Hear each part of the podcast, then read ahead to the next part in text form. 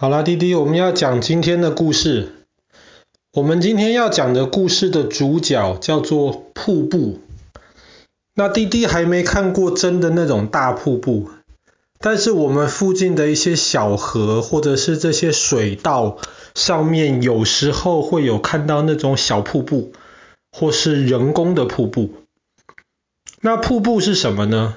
瀑布其实基本上就是一条河。但是这条河在某一个地方高度有一个差别，有落差，然后水有重量嘛，所以当水从高的地方碰到有落差的这个地方的时候呢，水就会从上面往下流下去，然后那个落差形成的那一段水流，就是我们说的瀑布。那要形成瀑布，其实有两个最主要的条件。第一个条件就是那个地方不能够太平，那个地方最好是要有高低的落差。第二个条件就是那个地方的水要够多。所以，比方说像亚马逊河，南美洲的亚马逊河是全世界最大、水最多的河，但是那边基本上没有没有什么大瀑布。因为亚马逊河太平了，那有一些地方，比方说有那种很大的高度差，可是那边基本上没有太多的水流，所以那种地方也没有办法形成瀑布。那我们知道全世界最大的瀑布当然是美国加拿大边境的尼加拉瀑布，欧洲其实也有瀑布。那么，欧洲最大的瀑布是在莱茵河畔的莱茵瀑布。莱茵瀑布很宽，但是因为那个高低的落差没有很大，所以其实看起来不是特别震撼。欧洲看起来最震撼的瀑布在冰岛。这个瀑布有一个很美丽的名字，叫做代提瀑布。代提瀑布呢，在冰岛。最大的国家公园里面，那个国家公园其实也可以说全欧洲，嗯，应该说第二大的国家公园，因为俄罗斯有一个更大的，但是俄罗斯的那个更大的那个位置，其实在不在欧洲还不好说。所以冰岛的这个国家公园其实是非常非常大的，在那里呢，冰岛有很大的高低差。因为在那边有很多火山嘛，那么会形成火山的话，就代表那边的地，我们昨天讲过了，那边的地壳下面的这个板块的运动很激烈，所以冰岛有很好的高低差。冰岛还满足了另一个要形成瀑布的条件，就是冰岛有很多水。这听起来有点奇怪，因为当滴滴如果去看地图的话，会发现冰岛好像没有很大的河啊，为什么会有很多水呢？那其实冰岛有很多水，最大的原因，那些水的来源就是来自于冰河。我们之前讲到南美洲阿根廷的时候，有讲到阿根廷的冰河。冰岛也有冰河，而且冰岛的冰河基本上是全世界除了格陵兰跟南极洲之外最多的，而且是规模最庞大的。当这些冰河，特别是在夏天的时候，天气比较热，那么冰河有一部分会溶解掉，就会有很多很多水流出来。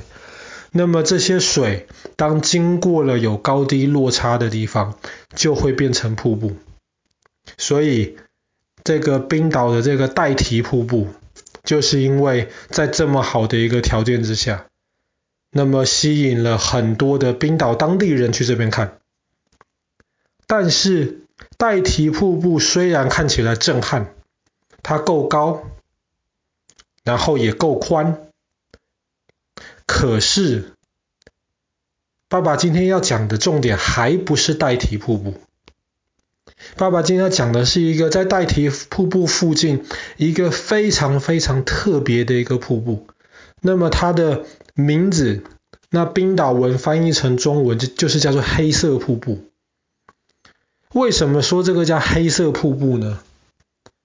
我们昨天讲到火山的时候，我们讲到火山喷出来的那些熔岩，那些岩浆常常冷却凝固成为石头之后，就会是黑色的样子。很多情况都是这个样子。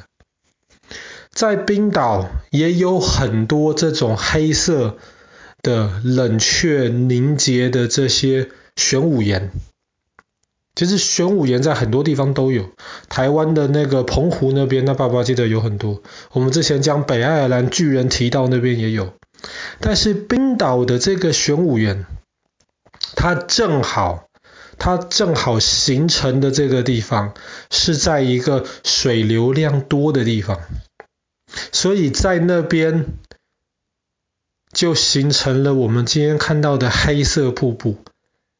看照片其实是一个非常有趣的一个情况，因为瀑布那个水流下来看起来就像是白色的，可是白色的水流在黑色的背景前面，这个在全世界其他地方都不太容易找得到。所以黑色瀑布即便没有代替瀑布那么样的宏伟，但是黑色瀑布是一个非常非常奇特的景象。流过了火成岩，火山的那个岩石凝结成的那个黑色的结晶块，有很多人会专门因为去看这个黑色瀑布，到冰岛去一趟。黑色瀑布这个地方呢，其实因为它实在是长得太特别了，有点像一个在黑色的帘子前面有水流这个样子。所以其实有很多的观光客到那边去的时候，都会有一种那种渴望想要更接近那个瀑布。但是其实不能够太接近黑色瀑布的，就是你可以在远远看，但是你不能够离它太近。一方面是因为它跟其他的瀑布一样，那个水的那个冲力。其实特别大，很危险，而且再加上瀑布旁边一直有水在那边冲，所以旁边的石头基本上都是比较湿、比较滑，一不小心掉下去的话就很糟糕。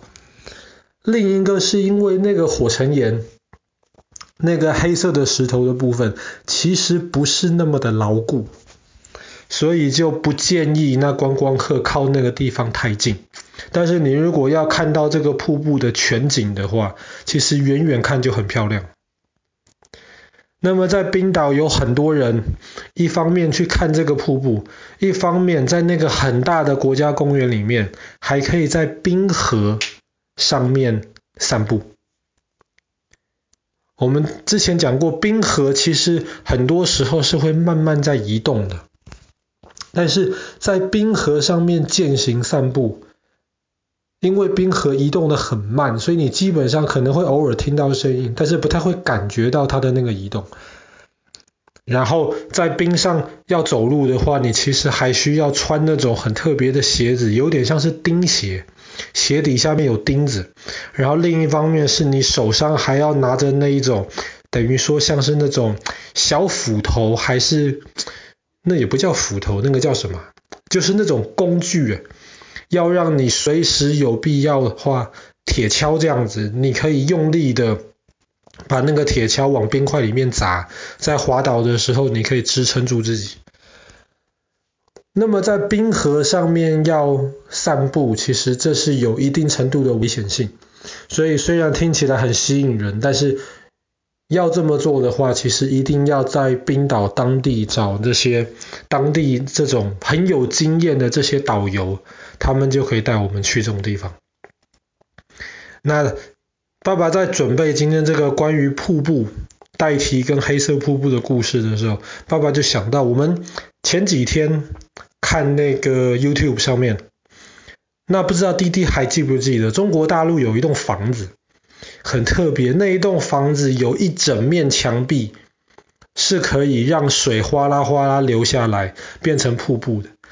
大概一百多公尺高的这个瀑布，那爸爸觉得设计那个房子的设计师应该对瀑布这种东西有非常美好的憧憬才对。想想看，在远远的地方，城市中间就可以看到白色的瀑布从天上这样流下来，那应该是一个很特别的一个景观。只可惜后来爸爸查了一下，那个房子虽然建筑的这么有特色，旁边就有瀑布，但那个瀑布其实基本上没有用过几次，因为太费水了。毕竟你要把足够多的水让它从瀑布上面流下来，才会造成那样子的震撼感。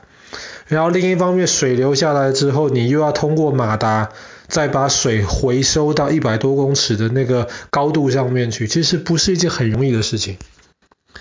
但是如果有一天有这样子的机会，能够到那个房子，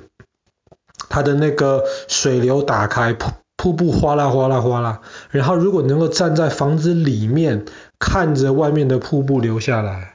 完了不知道是一个什么样的一个体验。好啦，那么我们今天的故事就讲到这边，冰岛的黑色瀑布。